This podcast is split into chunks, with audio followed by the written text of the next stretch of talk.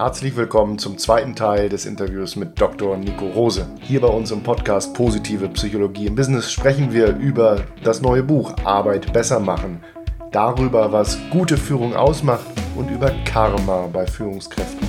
Was das genau ist, gleich im Interview. Vorab noch ein Hinweis von mir. Wenn du am kommenden äh, Wochenende Ende Juni in Hamburg bist beim Seligman Europe äh, Tour Event, dann haben wir die Chance, uns dort vor Ort zu treffen. Ich freue mich, wenn du mich ansprichst. Und bis dahin wünsche ich dir viel Spaß im Interview hier bei uns im Podcast. Eine gute Zeit, dein Markus Schweikert. Genau, jetzt habe ich Karma aufgemacht. Wenn ich es jetzt einmal genannt habe, müssen wir es vielleicht kurz einmal erläutern. Äh, was genau der Karma-Ansatz ist, haben Sie ja äh, mit, zusammen mit, korrigieren Sie mich, aber mit äh, Michael Steger zusammen entwickelt. Korrekt. Ich habe es ihm, ihm geklaut und ihn dann nachher wieder eingeladen. okay, sehr schön. Versöhnlich offenbar, aber am Ende. Ja. ja. genau. Und ähm, ja, mögen Sie vielleicht zwei Sätze zu dem Karma-Ansatz sagen? Genau, Michael Steger ist ein sehr arrivierter Professor an der Colorado State University, also auch Amerikaner wie so häufig. Mhm. Und der ist einer der weltweit führenden Experten, wenn es um das Thema Sinn erleben mhm. allgemein, aber auch Sinn erleben in der Arbeit geht. Mhm. Und vor etwa drei Jahren hat er für einen etwas praxisorientierten Beitrag mal versucht zusammenzufassen, was sind denn so die wichtigsten Haltungen und äh, Verhaltensweisen von Führungskräften, mhm die dann dazu führen, dass die geführten Personen mehr oder weniger Sinn in ihrer Arbeit verspüren. Weil normalerweise denkt man bei sinnvoller Arbeit eher über den Job an sich nach. Mhm. Also man sagt dann eben, keine Ahnung, PR für Greenpeace ist ein sinnvoller Job. Mhm. PR für eine Ölfirma ist kein sinnvoller Job. Mhm. Ganz schwarz-weiß ausgedrückt. Ja. Und dieses Thema äh, so Welt retten ist mhm. natürlich auch ein, ein Teil des Sinnerlebens. Es gibt aber noch sehr viel mehr Bausteine. Mhm. Und ein Baustein ist tatsächlich die Frage der Art und Weise, wie ich geführt werde. Und dann hat äh, Steger eben versucht, wirklich 30, 40 Jahre lang an, an Forschung, also aus ganz verschiedenen Ecken, auf ein knackiges Akronym runterzubrechen. Und dann ist er eben mit diesem Karma-Akronym angekommen. Also K in dem Fall auf Deutsch für Klarheit, mhm. A für Authentizität, mhm. R für Respekt. Mhm. M nenne ich im Deutschen äh, Mehrwert, im Englischen ist es Mattering. Da geht es darum, dass die Führungskraft den Mitarbeitern regelmäßig erklärt, äh, wofür der eigene Beitrag gut ist. Also mhm. wir sind vielleicht hier nur ein Rädchen im Getriebe, aber ja. wie hält unser Rädchen eben das ganze schöne ähm, ja, Kunstwerk hier imstande? Genau, ja. Ja, dann äh, ein A habe ich eben vergessen, das nenne ich auf Deutsch Aktualisierung. Da mhm. geht es darum, ob, äh, eigentlich heißt es sowas wie Unterstützung der Selbstaktualisierung oder Kurzaktualisierung. Also mhm. äh, kennt meine Führungskraft mich so gut mhm. mit meinen Motiven, mit meinen Stärken, dass sie in der Lage ist, meinen Aufgabenbereich über die Zeit so anzupassen, dass ich eben immer mehr zum Beispiel in meine Stärken, aber auch in mhm. meine, ja, in, in, in, Formen von Arbeit komme, die eben sehr stark meine persönlichen Wünsche und Motive matchen. Mhm. mhm. Und dann das A ganz hinten steht einfach für Autonomie. Mhm. Also da geht es um Delegation, um, ich sag mal, das Gegenteil von einem Micromanager sein. Und diese mhm. sechs Faktoren stehen eben sehr stark in Verbindung mit dem Sinnerleben von Mitarbeitern. Okay. Und äh, Michael hatte das eben so zusammengeschrieben und ich fand dieses Akronym dann so cool und dann als aber ja eigentlich noch in der Praxis steckend, habe ich mich gefragt, äh, es gibt jetzt zu allen Elementen schon Fragebögen und die, sind dann, die haben dann 200 Items. Mhm. Das kannst du ja draußen keinem in die Hand drücken. Ja. Kannst du nicht irgendwie Karma gesamthaft, kurz und knackig mit einem Fragebogen messen? Und diese Fragebogen habe ich dann entwickelt. Das sind also jetzt 24 Fragen, vier mal sechs für jedes Karma-Item. Und das kann man so in fünf, sechs, sieben Minuten wunderbar ausfüllen. Ich habe das wiederum ins Netz gestellt, habe auf der anderen Seite dann noch so ein paar, wie man in der Psychologie sagt, abhängige Variablen dagegen gestellt. Also wie steht es um die Zufriedenheit der Mitarbeiter, wie steht es um das Sinnerleben, wie mhm. häufig kommen die in den Flow. Aber auch so etwas ja, härtere Sachen wie, wie ist es eigentlich bestellt um die aktuelle Wechselabsicht. Möchtest du noch da bleiben mhm. oder bist du eigentlich schon den ganzen Tag auf LinkedIn, um dir einen neuen Job zu suchen? Mhm. Und auch da hatte ich wieder Glück. Also ich habe eine schöne Stichprobe zusammengekriegt, fast 600 Leute, so würde mal mhm. sagen, deutsches Mittelmanagement. Mhm. Ähm, gilt jetzt nicht so sehr für Blue Collar, sondern die Leute haben schon, die meisten haben studiert, haben jetzt einen Bachelor- oder Masterstudiengang, aber eben, ein, würde sagen, ein gutes Abbild des deutschen Managements. Und auch da gibt es wieder ganz, ganz klare Zusammenhänge. Also je besser die Führung, desto höher die Zufriedenheit, desto mehr Flow erleben. Und der krasseste Zusammenhang ist tatsächlich bei der Wechselabsicht. Also wenn man die Leute vergleicht, die von einer, ich habe so eine Dreiteilung gemacht, gute Führungskräfte, durchschnittliche, mhm. schlechte Führungskräfte. Ja.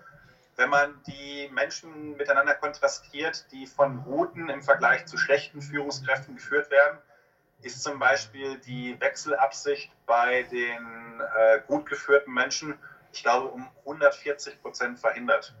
Äh, äh, vermindert. Nicht verhindert, sondern vermindert. Ja.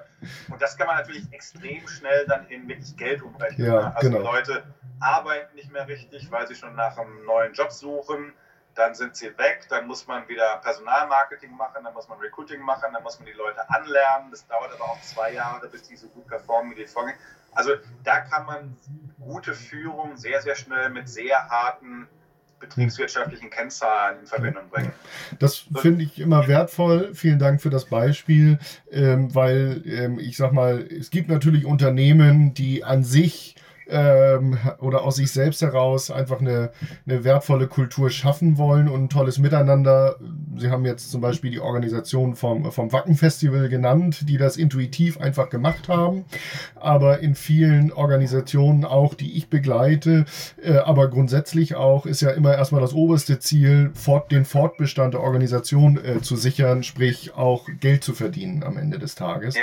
Und ähm, wenn ich dann sage, ähm, hier gibt es bestimmte Methoden äh, aus dem Methodenkoffer der positiven Psychologie, dann hilft natürlich hier eine Argumentation, äh, wenn ich sagen kann, welche positiven Auswirkungen hat das auch am Ende des Tages aufs Konto. Und sowas wie Fluktuation ist ja gerade in Zeiten heute des Fachkräftemangels, äh, wenn ich da gegensteuern kann, äh, ein ganz wertvoller Hebel, glaube ich, einfach an der Stelle. Ja für die Leute, die es nachlesen wollen, das ist 2017 veröffentlicht worden in der Zeitschrift für Organisationsentwicklung, mhm. kann man sich äh, kostenlos bei mir auf der Homepage runterladen. Ich habe also die Rechte erworben. Mhm. Und jetzt, äh, die Datenerhebung ist mittlerweile zweieinhalb Jahre her. Wir haben gerade die Menschen, die wir nochmal anschreiben durften, auch wirklich nochmal angeschrieben. Also jetzt so zweieinhalb Jahre später. Mhm. Haben natürlich nicht mehr alle erreicht, aber so mit, ich denke mal so 120 konnten wir jetzt nochmal nachverfolgen. Und da wollen wir natürlich jetzt nochmal über die Zeit gucken, was ist denn wirklich passiert. Weil damals war ja nur so eine Augenblicksbetrachtung, also mhm. wie, wie geht es mir jetzt gerade. Mhm. Und wir sind jetzt mit den Auswertungen angefangen, um zu schauen, die Leute, die damals gesagt haben, ich werde schlecht geführt, sind die jetzt nach zweieinhalb Jahren noch da oder haben die mittlerweile wirklich gewechselt? Mhm. Die Leute, die gut geführt wurden, wie haben die sich in ihrer Karriere entwickelt? Das wollen wir jetzt sozusagen über die äh, Zeitachse einmal nachverfolgen oder wird es dann bestimmt auch in einem Jahr oder so mal wieder einen Artikel zu geben. Toll, da äh, freue ich mich schon drauf, da bin ich gespannt drauf. Ähm, weitere ähm, Belege für die Wirksamkeit von gutem Karma bei Führungskräften sozusagen. Akronym ist aber auch wirklich super. Also, ja, das äh, genau, äh, ist, verliebt. ist auf jeden Fall ähm, griffig. Sehr schön. Ähm, ja, wenn wir über die, die ähm, ähm, äh, Zusammenarbeit Führungskraft Mitarbeiter gesprochen haben, vielleicht noch die Übertragung auf Führungskräfte und Teams. Also ich glaube, da kommen wir immer noch so an eine Hürde. Man kann natürlich bestimmte Sachen einfach jetzt aufs Team multiplizieren, wie zum Beispiel das, die Stärken des Einzelnen, die Stärken im Team. Aber wir hatten vorhin kurz das Stichwort auch Positive Organizational Scholarship. Da stecken ja auch Dinge drin, wie zum Beispiel eben, ja, also Menschen, Energieträger miteinander zu vernetzen. Ähm, Gibt es da Best-Practice-Beispiele oder Dinge, ähm, auf die Führungskräfte achten sollten, auf die Führungskräfte gut zurückgreifen können, um hier eben auch Teams äh, oder ganze Organisationen noch erfolgreicher zu machen?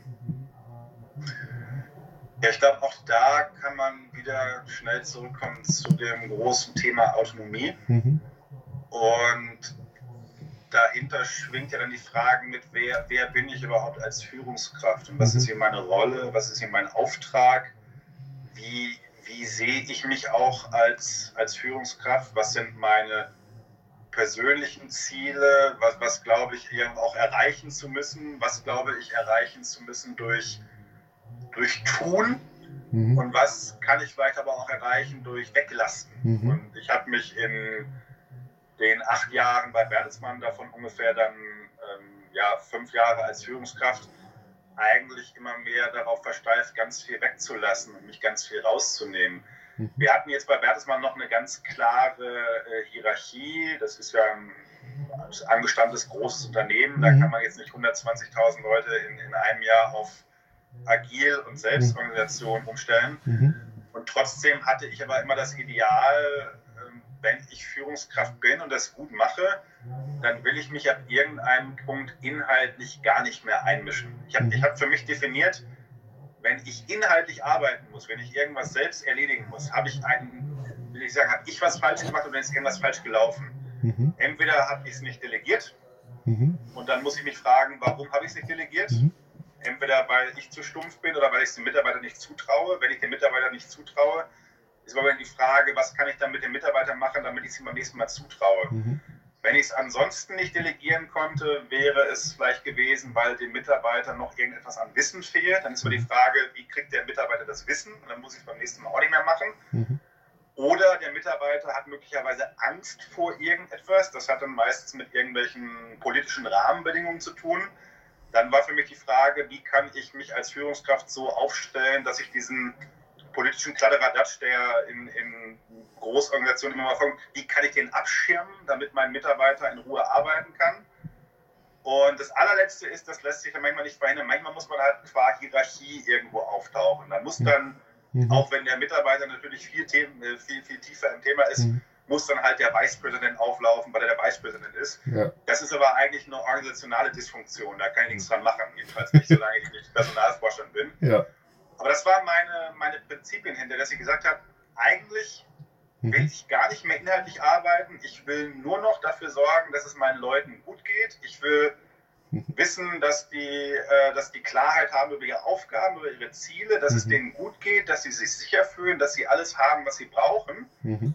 Und jetzt auch mal ganz platt gesagt, ich weiß nicht, ob mein Chef zuhört, aber der kennt mich ganz gut, wenn ich damit am Montagnachmittag fertig bin, mhm. Dann ist mein Job für die Woche erfüllt. Und dann kann ich mich auch an den anderen Tagen mal um andere Dinge kümmern, kann auch mal nebenbei einen Fachartikel schreiben und das hat die meiste Zeit ganz gut funktioniert. Also ich habe es natürlich jetzt ein bisschen im Extrem dargestellt, mhm. aber ähm, für mich hat das eben viel, es gibt ja so dieses, dieses eine Konzept der dienenden Führungsführung. Also du mhm. gehst eigentlich nur noch ganz klar auf die Mitarbeiter, was sind die Bedürfnisse die Bedürfnisse der Organisation werden sogar zum Teil hinten angestellt, weil man mhm. den Mitarbeitern einfach vertraut, dass sie eben gereift sind und mit allen Ressourcen sich dann selbst für die Organisation einbringen.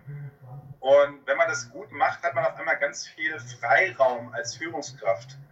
Auf der anderen Seite, das habe ich auch mal in einem, in einem Artikel auf Zeit Online beschrieben, mhm. ja, der heißt, glaube ich, äh, sowas wie singen wir jetzt Guten Tag, ich, ich bin Ihr Chef, aber ich übe noch. ähm, dass man sich natürlich auch in eine unglaublich große Abhängigkeit begibt von den Menschen, die man führt. Mhm. Die meisten Leute, und das sind ja so die Klischees aus den 70ern, 80ern, Führungskraft, Karriere machen, dann wirst du wichtig und kriegst mehr Geld und mhm. kriegst mehr Macht.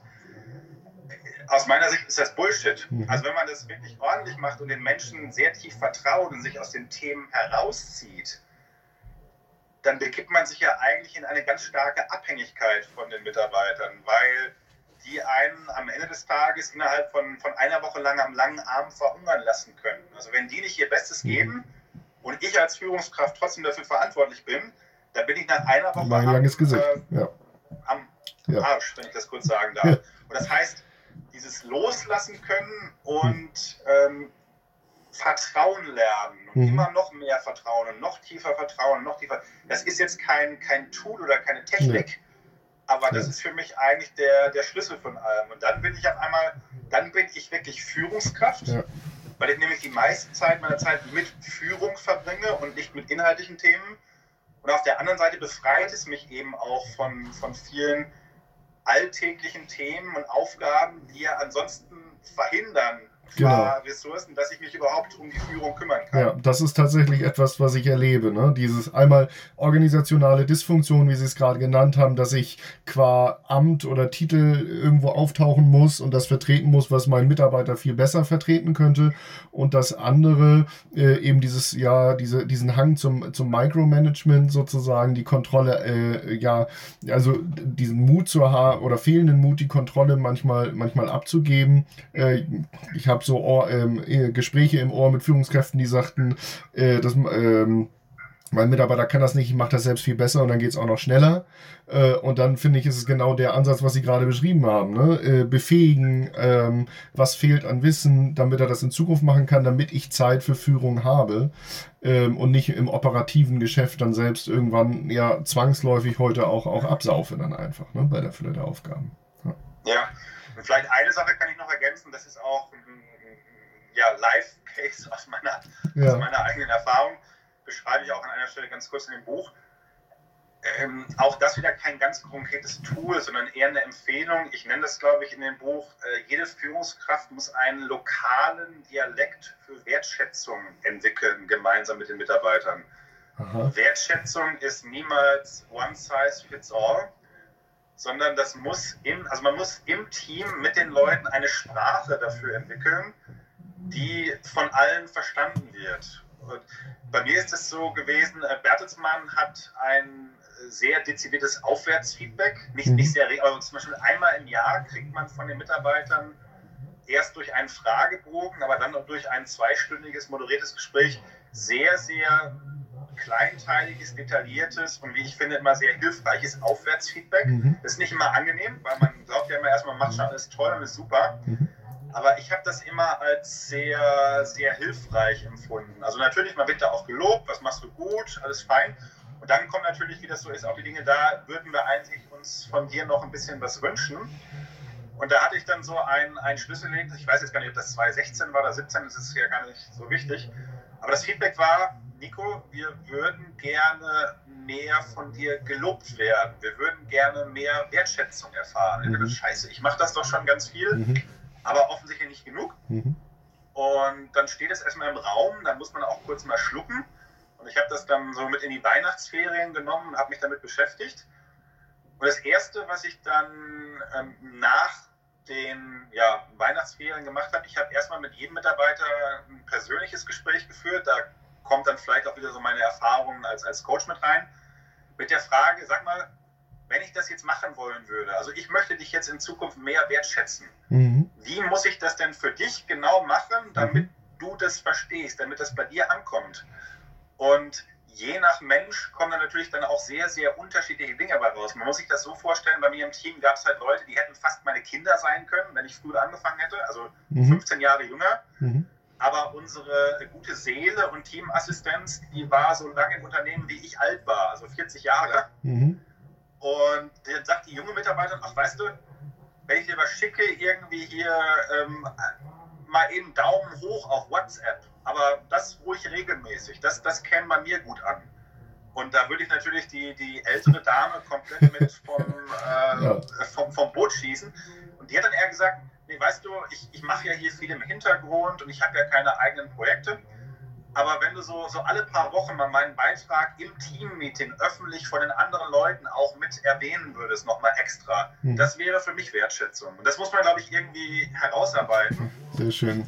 Denn, und dann habe ich einfach noch so für alle, das, das hat mich so ein bisschen an ähm, Matheunterricht, vierte Klasse erinnert.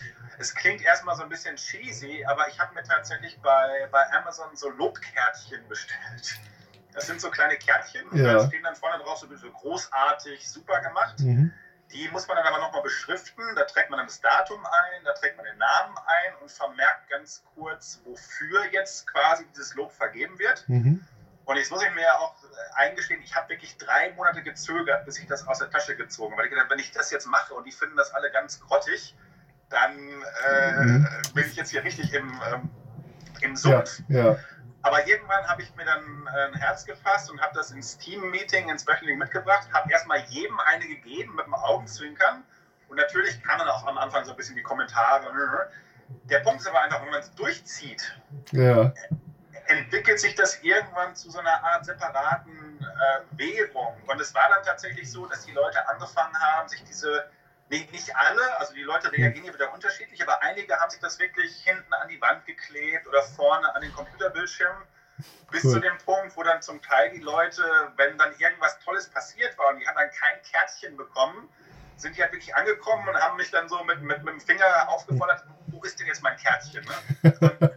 So, so, so, so, können eben auch, ich sag mal, so ein bisschen mit einer augenzwinkernden ja. Art, ja. können solche kleinen Mechanismen sowas wie eine eigene Währung oder, oder eben Sprache. Ja. Sprache ist ja auch nichts anderes als eine. eine Na, aber es ist ja ein schönes Symbol ähm, ja. für, die, für die Anerkennung einfach. Das kann ich gut nachvollziehen. Das ist jetzt ein sehr spielerischer Weg. Das hat jetzt bei mir im Team, vielleicht auch mit mir als Person, ganz gut mhm. Ich weiß nicht, ob man das jetzt bei, bei Goldman Sachs im Investmentbanking genauso machen würde. Aber das ist eben der Punkt. Ich glaube, dass jede Führungskraft die Chance hat, eine gemäße Art und Weise in der Organisation oder vielleicht auch nur in der Mikrokultur eines bestimmten Teams zu finden, mhm. äh, wo man dann eben gemeinsam diese Sprache entwickelt, die von allen verstanden und geteilt wird. Und ich glaube, das zu entwickeln, das ist ein sehr, sehr wertvoller Weg. Wow, ja, das finde ich äh, nochmal eine schöne, schöne Anregung. Also äh, lo einen lokalen Dialekt für Wertschätzung äh, war das Stichwort, äh, quasi so eine gemeinsame Sprache im Team mit den Mitarbeitern zu entwickeln. Ähm, was ja auch bedeutet, und das in dem Prozess, den Sie gerade beschrieben haben, gehört das ja auch dazu, ich muss mich dafür mit meinen Mitarbeitern auseinandersetzen. Und auch das ist ja schon wieder eine Form von Wertschätzung, die äh, letztendlich dann auch wieder im Sinne von, von Karma auf die Sinnhaftigkeit in der Arbeit äh, sogar einzahlt. Ähm, ich schau mal, ich schau mal auf die Uhr. Wir sind schon sehr weit fortgeschritten äh, in unserem Gespräch und äh, ich könnte das jetzt stundenlang fortführen. Aber gibt es zu den Themen, die wir jetzt schon besprochen haben, noch irgendetwas, was ich unbedingt hätte fragen müssen, was ich vergessen habe, was wichtig wäre in diesem Kontext noch zu erwähnen? Also, können wir jetzt noch bis Sonntag weitermachen. Also glaube, was, was mir ein großes Anliegen ist, und das versuche ich dann auch in dem Buch immer wieder einfließen zu lassen, ich bin eigentlich kein großer Freund von, von Tools und Techniken. Mhm. Ich glaube, wenn man so anfängt, zum Beispiel sich als Coach ausbilden zu lassen mhm. oder wenn man eben auf die erste Führungsschulung geht, dann ist das natürlich ganz hilfreich. Man möchte irgendwelche Frameworks haben, ja. irgendwelche Rahmen, an denen man sich entlanghangeln kann. Ich glaube, irgendwann mit ein bisschen Erfahrung ist das Wichtigste, dass man diese Rahmen und Rezepte dann auch ein Stück weit überwindet und, und, anfängt, seine eigenen äh, Sinnsüppchen und, und Führungssüppchen zu kochen, das, was sich durch das Buch immer wieder durchzieht, und das, das ist, da, da glaube ich ganz fest daran, das ist das, was ich im Grunde für, für mich dann als Führungskraft auch immer besser entwickeln wollte, ist dieses, was ich nenne, mit dem guten Auge hinschauen, also mit mhm. dem guten Auge auf den Menschen schauen.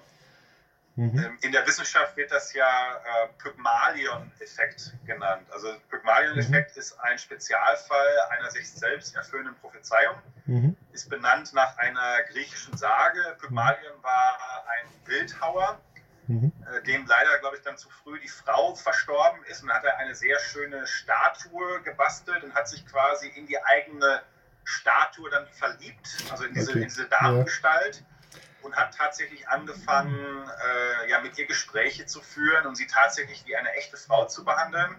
Und dann sind die Götter eben ähnlich geworden und haben diese Statue zum Leben erweckt. Und das steht heute eben stellvertretend dafür, dass das, was man in eine andere Person hineinprojiziert, mhm. über die Zeit durch solche Wechselwirkungen eben dann auch dazu tendiert, sich zu erfüllen. Das hat man ursprünglich im äh, Schulkontext erforscht, mhm. in den 60er Jahren. Man hat also so Experimente gemacht, wo man neue Lehrer an der Schule gesagt hat, pass auf, die Leute in deiner Klasse, mhm. das sind die absoluten Cracks, die sind total genau. engagiert, die sind total intelligent. Mhm. Das war natürlich alles eine Manipulation, aber am Ende des Jahres hat man dann hingeguckt und tatsächlich haben die Schüler, obwohl es ganz normale Schüler waren, unglaublich tolle Fortschritte gemacht, weil die Lehrer sich besonders engagiert mhm. haben, weil sie sich besonders auf den Unterricht gefreut haben und so weiter und so fort. Und etwa 15 äh, Jahre später ist das Ganze dann auch in die Managementliteratur übernommen worden. Gibt es eben Untersuchungen zum Pygmalion-Effekt im Management. Mhm. So, der Witz ist jetzt, man weiß ja heute einigermaßen gut, was, was gute Führung ist. Ne? Also es gibt dann verschiedene Stile, transformationaler Stil, transnationaler. Stil und so weiter. Und da gibt es eben auch Meta-Analysen, was funktioniert besser, was funktioniert schlechter. Was viel schlechter geklärt ist in der Management-Literatur ist, wie verwandelt man eigentlich normale Führungskräfte in gute Führungskräfte? Also welche Art von Intervention wirkt mhm. eigentlich, um Menschen zu besseren Führungskräften zu machen? Und der Punkt ist, Training, naja, also natürlich kann man über Trainings wertvolle Erfahrungen sammeln, aber es ist ehrlich gesagt nicht so der Burner. Und was man eben heute weiß, durch diese Meta-Analysen, also so Überblicksstudien, ja. die beste Intervention um Führungskräfte besser zu machen, ist tatsächlich, sie glauben zu lassen, dass ihre Mitarbeiter ganz toll sind. Das ist die beste okay. Intervention. Also die ja. Erwartungshaltung in den Führungskräften zu wecken, dass sie mit super geilen. Menschen zusammenzuarbeiten. Ja. Und der, der, ich sag jetzt mal, der, der Witz daran ist, das funktioniert nur, wenn die Manipulation funktioniert. Das heißt, man kann, man kann sich nicht selbst manipulieren, das zu glauben. Mhm. Entweder glaube ich es oder jemand spielt mir eine so tolle Geschichte vor, dass ich es glaube, mhm. dann funktioniert es. Aber ich kann das sozusagen nicht faken. Okay, das heißt. Und damit, jetzt etwas pointiert gesagt, ja. könnte man sagen, die stärkste Führungsintervention ist die eigene Haltung. Und die kann man nicht faken. Die kann man entwickeln über die Zeit, aber die kann man nicht faken. Ja. Entweder habe ich sie oder ich habe sie nicht. Und das ist für mich so ein bisschen die, die, die Kernbotschaft. Ja, positive Psychologie und Martin Seligman hin und her und Interventionen. Aber eigentlich geht es darum, dass du einen besseren, positiveren Blick auf andere Menschen entwickeln musst. Und wenn dir das gelingt, äh, werden sie dem wundersamerweise auch entsprechen.